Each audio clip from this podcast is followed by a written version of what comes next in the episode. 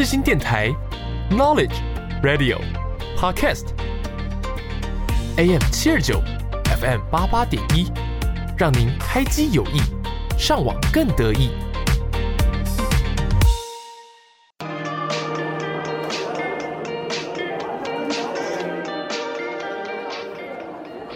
哎，等一下要吃什么？随便啦，好想回家哦。有家回不得啦，可是等下录好日子哎。每周日下午两点到三点，FM 八八点一，AM 七二九，由口传系学生制作主持，欢迎收听好日子。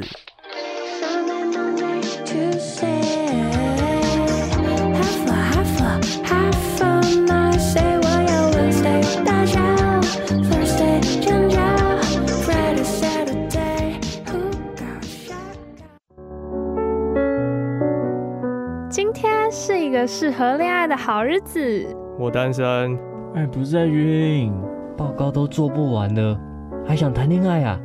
嘘，好日子，恋爱吧，跟你分享大大小小的爱情 emoji。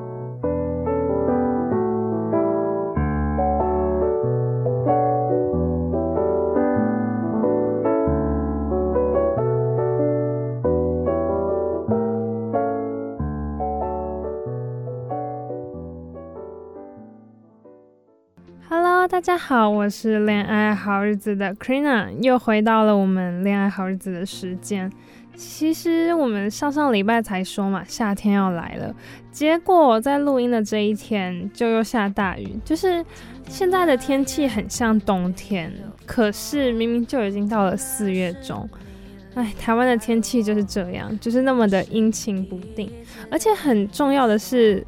文山区就是世新大学这附近，真的是其实跟台北市其他的天气差很多。像是因为我就住在呃偏北一点的士林，然后呢，我回家的时候明明在文山区哦，学校的时候都还下着雨，然后骑车骑一骑到这来那边，就是会发现说，哎，原来一整天士林都没有下雨，真的是完全不同的一个地方。我就会觉得啊。大家会觉得天气烂，绝对不是因为台北的关系，绝对是因为呢没有一双防水的鞋子跟你在文山区。好，这就是我自己随便乱推定的一个结果。那我们这礼拜要聊聊的东西呢，其实是我自己亲身感受到、体验到的，然后让我觉得很不爽，真的很不爽。这件事情明明就已经就是可能过了，有没有一阵子就是。其实才最近发生的事情，然后我当下我并没有那么大的反应，我那时候只是想说，嗯，就是一个这么的情况。好，我其实讲那么多，你们也还不知道情况是怎样，对不对？就是呢，呃，那一天我就，呃，那个人就莫名的跟我说，啊，他的身，他就是最近在练身体，然后他练的身体呢，都快比我胸部都快比我还大了。然后当下我就想说，这男的到底在说什么？尤其他的身份是男生。所以我想说，嗯，这个真的是你想要表达的意思吗？当然，就是那时候更可恶的是，就是旁边有人在附和他，就是他也另外一个男性也觉得这不是一件很。嗯、有问题的事情，甚至他们觉得没有问题啊，他们觉得这只是一个玩笑，然后会变得说，我怎么开不起玩笑？那当下我就是为了不要让气氛变得很僵、很尴尬，所以我没有提出我自己内心抗议的声音，我就让他这样子过去了，就没有继续这个话题。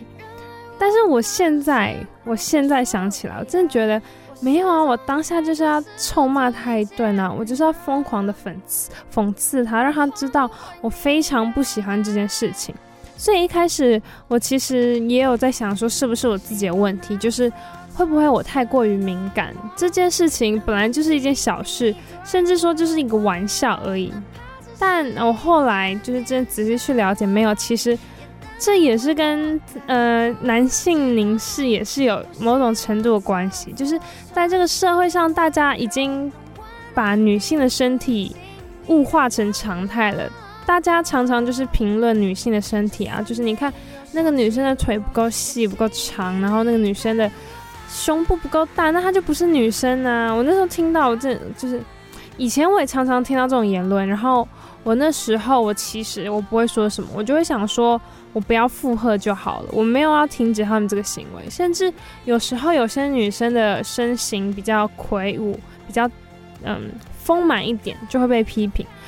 可是当男性遇到相同的状况的时候，这不会是一个问题，他们不会因为这个点去做其他的攻击，就不会说啊，你那么胖，怎么会交到交不到女朋友？就是你那么胖，你一定交不到女朋友。就是大部分的情况出现在女生身上，就是你自己都长得那么丑，那你怎么还可以要求你的男朋友长得多好看？这种问题在女生身上真的是发生了不少，然后大家也都会习以为常，都没有愿意真的去重视这个问题。我真的觉得，就是女性啊，女权之所以那么的猖狂，就是因为大部分的人其实都没有意意识到自己正在就是侵犯女性的权益。就是因为女权看到了这些问题，而且他们把这些问题会放大研究嘛，所以他们就觉得女性在这个社会上是真正的弱势，他们反而想要更积极的去让女权跟，就是男女能够平等这件事情。而且其实当女权要追求平等的时候，男生不是也要应该赞同吗？就是他们。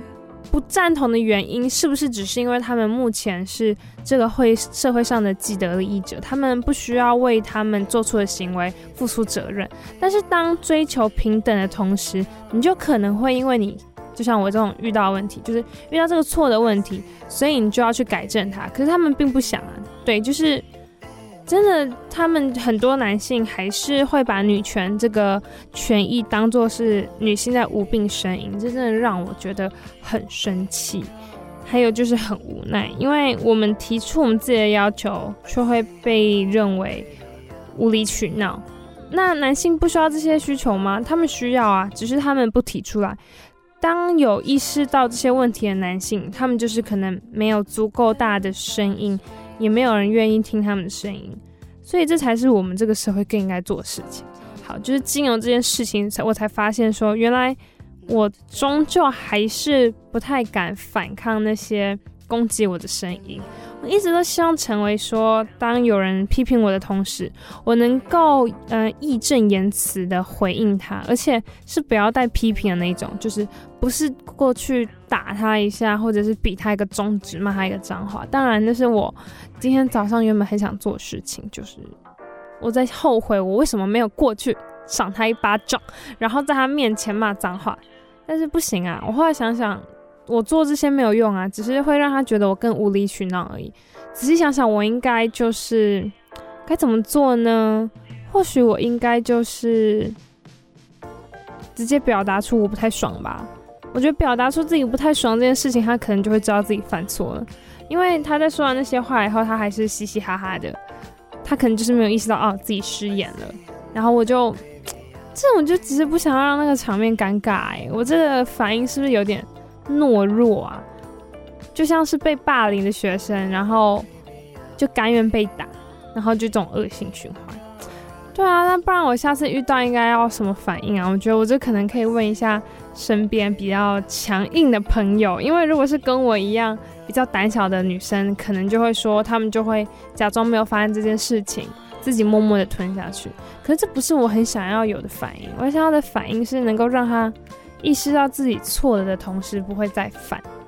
嗯，所以我觉得大家也要把尊重女性这个放到自己的交友条件里面。其实，我觉得如果你是不想要这种事情发生在自己身上的话，那你可能在你身边的朋友就要好好观察一下。就是你在挑选的同时，你就要注意到说啊，他们在。开会不会开你的玩，呃，身体上的玩笑，然后你是不是能够接受？当然，有些女生是可以接受的，那我不会说什么。如果是不能接受的话，那我们就一起为这个女性的权益一起奋斗努力吧。毕竟这是一条需要走很久的路。现在大家虽然还是逐渐有看到，但就是因为那些过于极端的女性主义者，所以就会让他们觉得说这真的不是一件大事。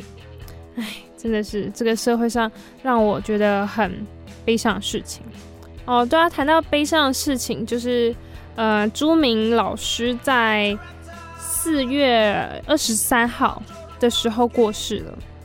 对，好像是二十二号的晚间，然后二十三号那个消息就出来，是吗？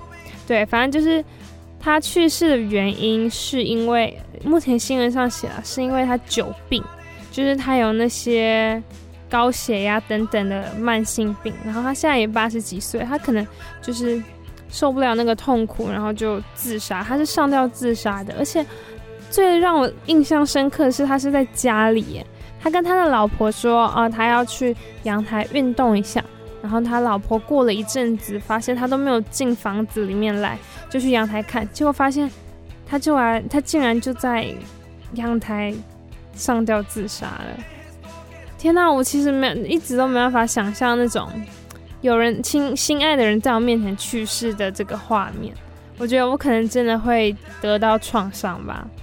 我希望大家就都是还是可以认真的，就是应该说好好的思考一下现在的状态吧。就是当你真的需要有人帮助你的时候，你们真的不要吝啬去跟其他人伸出手，因为我相信有很多状况是可以改善的，或者是说你可以得到一个去一个新的环境，就是。我不能说这个世界上有比死更好的选择，但是你说不定除了死以外，你还有多的选择。对，不一定是更好的，但是你会有其他选择，而不是只有死这个选择。其实我我们上上礼拜不是有说到生死这个议题吗？因为最近真的是有点对于生死这有点感悟，所以才会跟大家一直这样子的唠叨。还有啊，就是期中考考完了嘛，不知道大家考得如何呢？其实大学老师都说，过了期中考以后，接下来的日子就过很快了。像现在就四月中了嘛，那在五月份、六月的时候，就又要考期末考了，真的是时间就是过得很快啊。然后接下来就要变大三老屁股，在大学的时间就是从来都不停止的啊，因为。我觉得大学，我目前看到啦，也有可能是事情的问题，就是大家其实嗯、会花很多时间在自己的身上，然后也嗯应该说活得很开心吧，或者是说不能说活得很开心，我应该怎么讲呢？应该就是说总会想找点事情来打发时间，然后你就在那个过程当中，你就没有意识到时间的流逝，时间就这样过去了。而且像就是不同科系的人忙的东西都不多嘛。如果是广电的话，就是忙拍片啊；新闻系就是忙采访啊；如果图传的话，就是一直做那些老师给的摄影作业啊。对，大学的时间都是这样子的。哎，这每次讲到这，我都觉得好悲伤哦。好，那这礼拜呢，我就想跟你们分享一些。呃，我最近喜欢听的歌，像我们刚刚听到的，呃，第一首歌叫做《台北台中》，它的这个，这是我，因为我近期真的是闹了，就是我的音乐库是非常的贫瘠的，我都找不到什么好听的歌，然后那时候我就随便去那种，嗯、那个类型里面找了一个叫做休闲，对，休闲浪漫这种，然后呢就跳出这一首歌。我就想跟大家分享，因为我也是疯狂的反复循环。这首歌是胡，我不知道怎么念，反正就是嗯、呃、Joyce 跟 Sabrina 的《台中台北》。这些都不叫成熟，但不是你第一次对我说，说你已经快要不会爱我。原来我们是如此疏离的，我始终还在试图理解你呢，放不下你的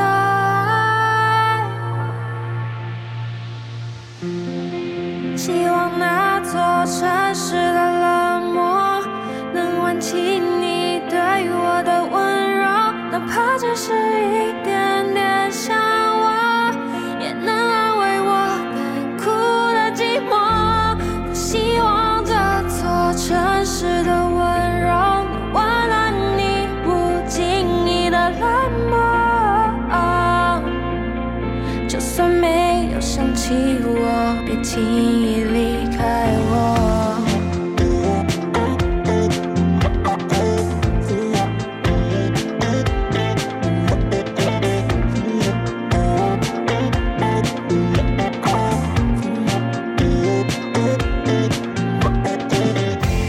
你曾是一盏明亮灯火，照亮我城市每个西风。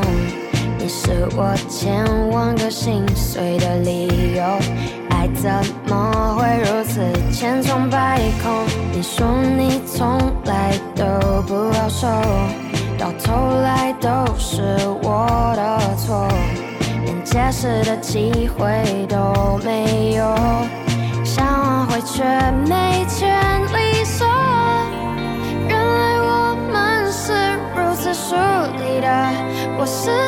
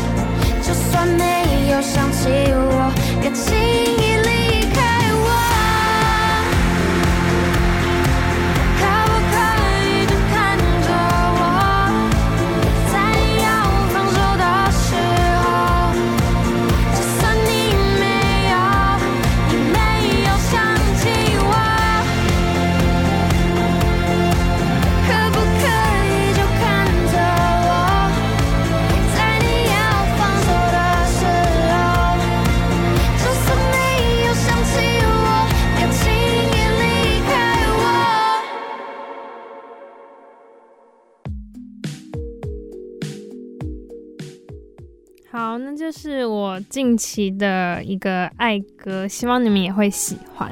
然后呢，我就想接下来就跟你们聊聊我自己的期中考如何好了。虽然这两最近两集其实都有点像我自己个人的情绪抒发，但这种感觉就像是跟一个很好的朋友，然后聊我最近发生的事情，跟我的烦恼。对，你们就变成了我的一个网络垃圾桶，不知道这样形容是不是好的？对，就是其实，呃，上大学以前，就是在高中，我觉得我在考试上面，我都是一个蛮认真的人。就是，呃，因为高中的那个读书环境并没有很好，我那时候待的学校也并不是那种数一数二的升学高中，就是一个普通的社区高中。那社区高中嘛，就是难免会有一些比较不愿意努力、比较爱玩的同学，所以你在那个环境下，你就更想要的。积极吧，因为你会想要跟那群人分隔开来，你想要让其他人或者是老师，那时候老师这个身份对我来说很重要，我会希望老师是我的一个，以公民来讲的话，就他就是一个重要他人，就是我会觉得老师那时候，呃，他给我的认同会比起其他人还来得大，就是这样子，对，我就会想要证明给老师看说。我可以做的比他们更好，而且我是足够优秀的，我跟那一群人是完全不一样。然后我那时候就真的很认真的在读书。其实一开始在高一的时候，我还是维持着以前那种读书就是漫不经心啊，然后并没有特别的着重在那上面。结果有一次呢，在高一最后一次的期末考，我呢考了班上的第三名。那以前我大概都是在。十五、十六名那种偏中后的人，然后那一次我就突然单科考得比较高，整个排名就往前推，我就发现其实我是可以的，我只要可能某个科目再努力加强一下，我就可以维持这个成绩，然后我还可以拼繁星。我那时候就抱持了这样想法，然后就高二非常认真的读书啊，我就拿了好多个榜首，现在想起来我都觉得我自己好厉害。然后我就一直一直这样读读读读到高三，那时候就用繁星上了世新，然后他上了世新以后啊，那半年就是整个没有事情可以做嘛，我就去那个帮助学弟妹，就是教他们读英文的那种学习班，因为他们新课纲就比较有趣一点嘛，于是我就去那边当 TA。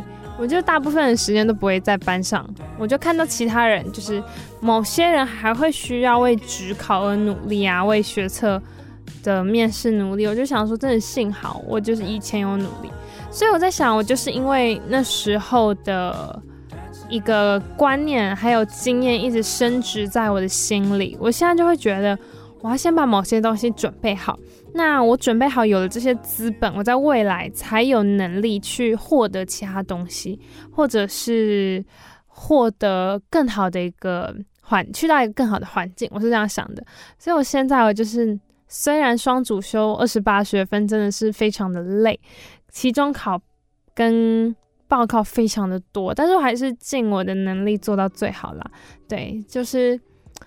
啊，只是还是好累，真的还是好累。就像我已经现在是四月的第三周了嘛，在世新的话是四月的第，不是，现在已经第五周了。世新的话是第三周就期中考，我考到了第五周还没有结束。我的考试，还有我的通识跟我的体育，就是瑜伽，就是。考试很多啊，很繁杂，但是我这次其实没有那么认真的对待这个考试，我觉得我又有点回到了高中的那个状态，所以我有点自责，我有点苛责自己，我会觉得我怎么又让自己回到了那种不好的状态跟不好的心理，所以就我想说这次的成绩可能就没办法考那么好了，因为状态也不好。但没想到目前为止，我考的都还不错诶，我就是有一科，好像平均是四十一吧，然后班班上大概五六十个人，四五十个人，然后我考了七十一，我那时候就好开心哦，因为。我真的是秉持着认真上课，然后回家复习就鸟鸟的。我一直人家问我说啊，你考试准备的怎样啊？我就会说哦，就认真上看上课的笔记就好啦。我一开始还很心虚，因为我知道其实这是三脚猫读书法，完全不认真。殊不知这个方法是奏效的，就是我还是能拿到一个我满意的成果，所以我就觉得很开心，跟大家分享一下。当然也不是说要大家学习我，只是。你们可能就要真的学习，抱起一个心态是：我现在把所有东西都准备好了的话，那我未来可能就不用那么担心了。说不定这样子可以减缓很多人的那种拖延症，因为我自己也是有拖延症的啊。可是当我抱持着这种想法时，我就能一步一步做得比较好。而且大家真的不要把任务看得太大，你只要把你认为大的那个任务切割成一小块一小块，那你完成的那一天，其实你就会觉得没有那么的辛苦。这就是我推荐给大家的一个学习读书法嘛。虽然我自己在某些学习上面还是有点不认真，比如说背英文单字、学习英文这件事情，对我来说还是有一点困难度的。嗯。只是就觉得啊还不错啊，我还是有得到些什么，然后我还是没有荒废掉这段时间，我会这样想。但这是不是也代表说我个人被成绩给定义了呢？对我而言，这不是坏事啦，因为我真的是一个有点过度放松的人，我会觉得很多事情都没什么大不了的，而且过去了就让它过去了，这种。非常乐观的心态，但有时候有些任务并不是需要这种态度嘛。当我有那种比较自我警惕，嗯，觉得未来都要什么东西准备好的心态时，那我就不会比较随便。我是这样想的啦。就当然我也还在学习，但是大家就是一起进步啊！真的好想放假哦。今天录音的时间是礼拜一。才刚过完一个假日，我就想放假。每个礼拜一都是 Blue Monday。其实我之前完全没有这种感受，但果然人还是老。我我能说自己老吗？我才二十岁，然后说老会不会被其他人打？其实真的，大家如果要认真上课啊，就是选课要选得很满，真的趁大一赶快做。真的，你大一是你体力最好的时候。当你上了大二，大二下，你就会发现。自己不在的夜唱，然后夜冲各种音乐季，音乐季我现在有点不行了，就我会觉得那两天三天，我有一次就是去参加秋奥嘛，就觉得好累哦，真的好累哦，对，所以我好喜欢这首歌，就叫做《无法度安奈》。这首歌我记得是十几二十年前出的吧。然后那时候其实不怎么红，结果呢，到了现在流行过去的哦，是一九九五年，对，一九九五年，那大概就是二十多年前，对，结果到现在又活得过来。好，那我想我们就一起收听这一首歌吧。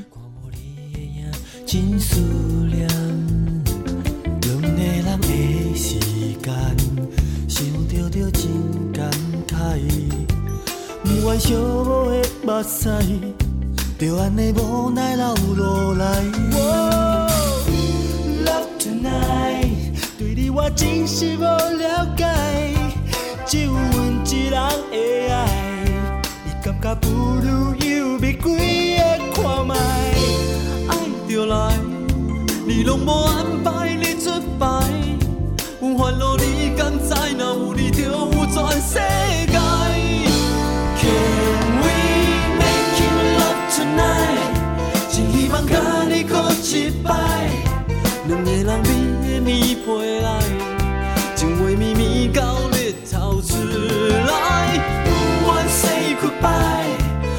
心情你拢不知，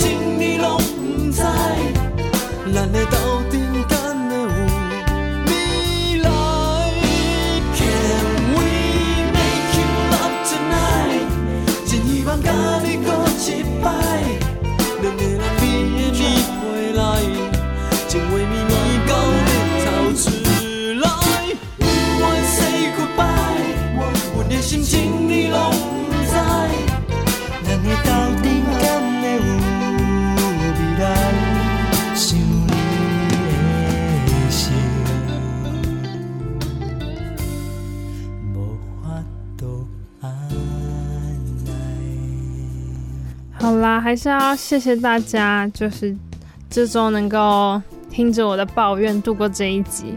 其实生命中真的会有很多你觉得很重要的事情，可是其他人都觉得是芝麻一点大，就是你明明就可以无视它，可是你干嘛要重视它呢？对，我经常，我觉得就是经常被别人说这样说啦，就你明明就可以不用在意那个地方，你干嘛让自己那么痛苦？可是。有时候过度敏感反而是你自己的特质啊，这也是我想要跟自己说的。你不用因为自己会自己，不用因为自己会观察到别人看不到的事情，觉得在意痛苦，而就想要改变。这可能反而是你自己的特点。你可以观察到大家无法看到的一些地方，然后你可以为此再做一些改变，这没什么不好啊。对，希望大家也可以保持着比较正向的想法。当然，我还是有时候会觉得难过，会埋怨自己，但这都是不应该是我们自己做的。我们反而应该是要让这个社会去改变，而不是我们自己。我们要永远相信自己，OK，好吗？对，这就是这一集恋爱好日子想要跟大家聊的，希望你们会喜欢。那我们下下礼拜见，大家拜拜。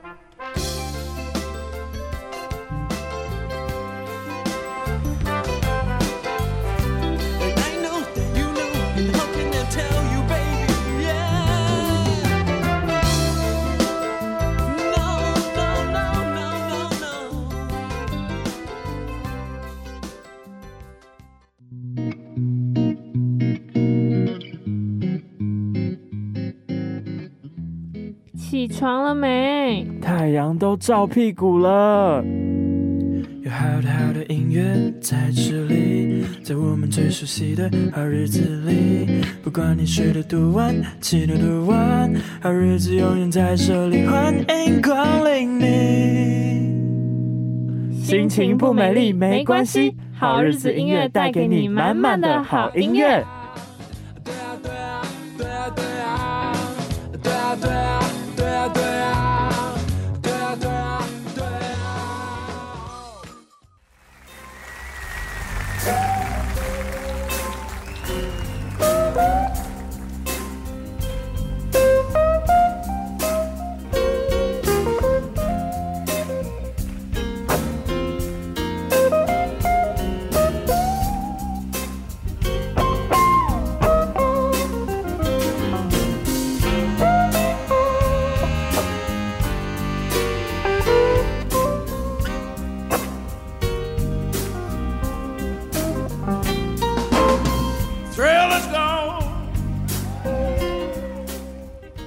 各位听众朋友们，大家好，欢迎来到今天的音乐好日子。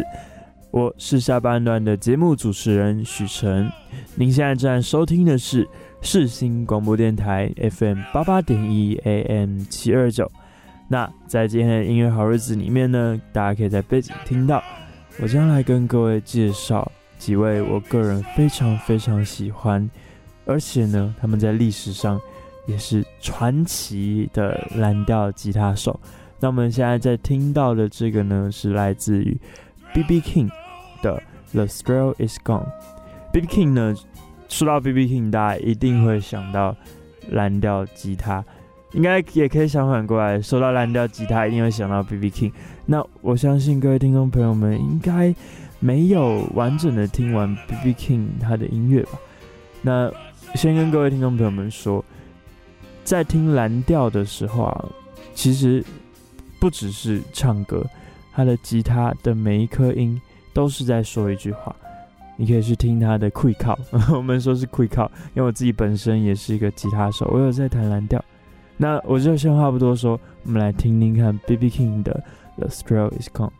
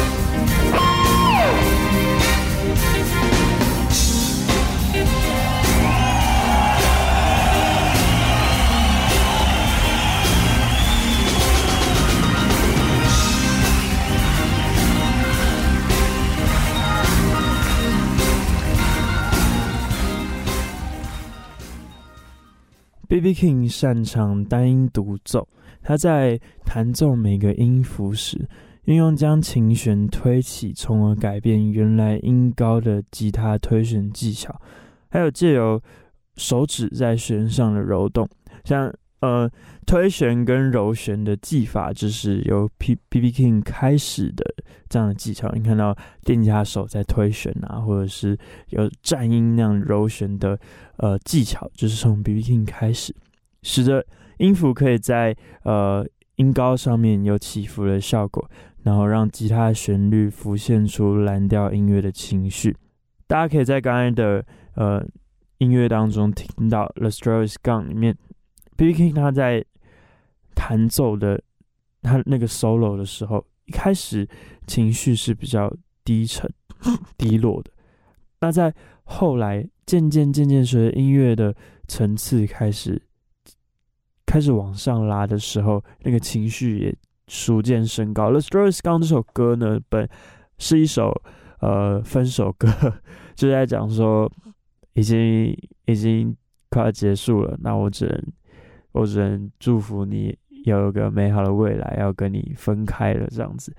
那 B.B. King 在弹呃这首歌的 solo 的时候，可以听到那个电吉他的 solo 是内敛，然后那个情绪在那个旋律啊音符之间波涛汹涌，但是它不不强烈哦，但你却可以感受到那个情绪是何何等的在背后蠢蠢欲动。而且啊，我觉得最酷的就是，呃，B.B. T 的歌，你在第一次听的时候，可能感觉不会这么强烈，但是在你一听再听，一听再听，你会感受到那个字句、乐句、音符之间，它的那个情绪是何等的，怎么讲？就是它虽然没有很多的乐器，然后也没有很复杂的。呃，很快速的音群啊，速弹啊，一大堆技巧的炫技，但就是他有那个 quick 有那个，就是他用吉他在说话，你可以这样感觉到。我想这是为什么 B.B. King 在历史上会呃达成这么重大的影响力吼。B.B. King 的歌呢，往后影响到了往后二十世纪之后的许许多多的。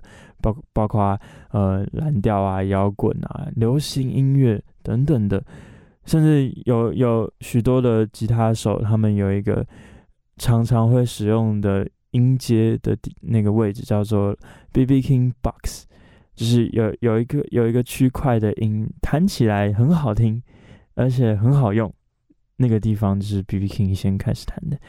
好，那呃。首先，第一个要跟各位介绍是 B.B. King。那下一个呢，也是一位重量级的吉他手。啊，这个吉他手，大家我相信各位一定听过，他就是 Eric Clapton。对，他是一位真的是活出蓝调人的一生的一个吉他手。他现在仍然在世。然后我想要播放的是现在。呃，lockdown 的时候，Eric Clapton 跟他的几个乐手朋友们一起共同在录音室里录制的一张专辑，叫做《The Lady in the Balcony》。那这首我今天要放的是《Rock Me Baby》，是一首非常经典的蓝调歌曲。那它是以 acoustic 的方式来呈现，但是我觉得 Eric Clapton 用木吉他把这首歌诠释的非常非常的漂亮，还有他的 solo。那我们先话不多说，马上来听吧。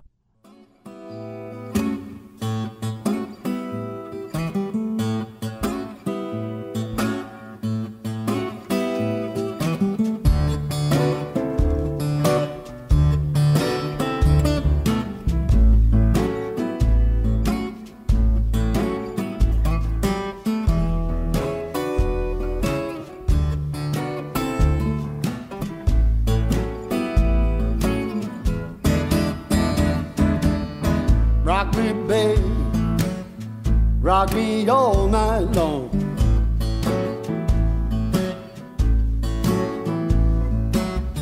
Rock me, babe, honey, rock me all night long.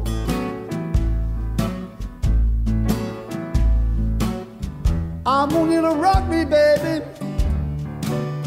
like my back ain't got no bone. Roll like you roll a wagon wheel. Roll me, baby, like you roll a wagon wheel.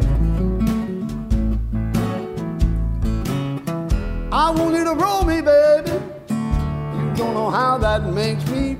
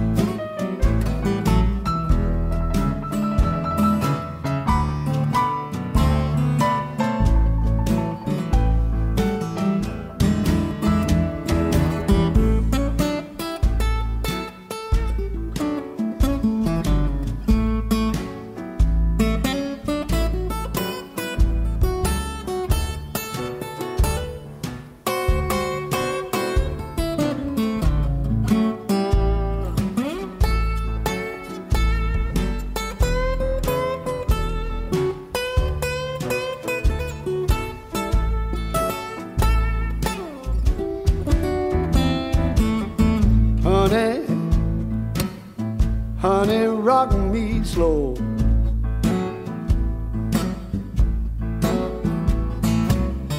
Rock me, babe. I want you to rock me slow. I want you to rock me, darling, till I want no more.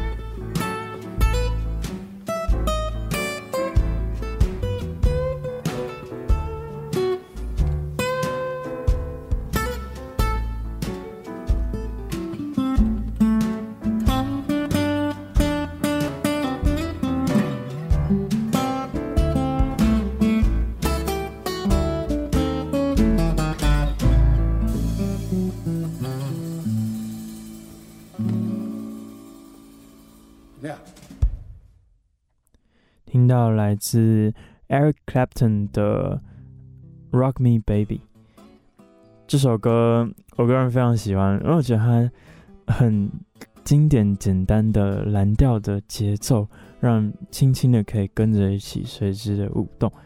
那 Eric Clapton 呢，许多人会把它誉为吉他之神，蓝调吉他之神。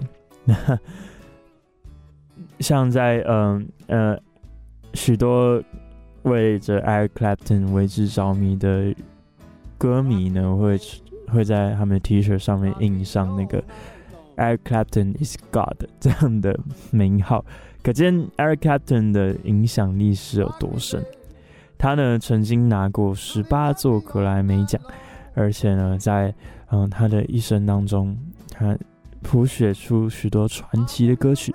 像是举凡像是 Layla，或者是 Tears in Heaven，我相信这这几首歌大家应该多少都有耳闻，非常非常的经典。那刚刚为什么会在前面说 Eric Clapton 他是嗯、活出了非常蓝调的人生呢？因为呢他在他一生当中做过不伦、谎言、嗑药、酗酒、丧子。那在嗯，《Tears in Heaven》这首歌之所以会创作出来，就是因为他心爱的儿子去世了。但是非常非常的悲伤。那 Layla 这首歌呢，是因为他和 The Beatles，大家应该知道 The Beatles，The Beatles 的吧？呃，他们的那个 乐手 George Harrison 的太太，他去把别人的太太抢过来，然后反正就是搞搞一大堆有的没有的。对，反正 Eric Clapton 的早年其实他的生活非常的混乱，不过他可以创作出这么多经典传奇的歌。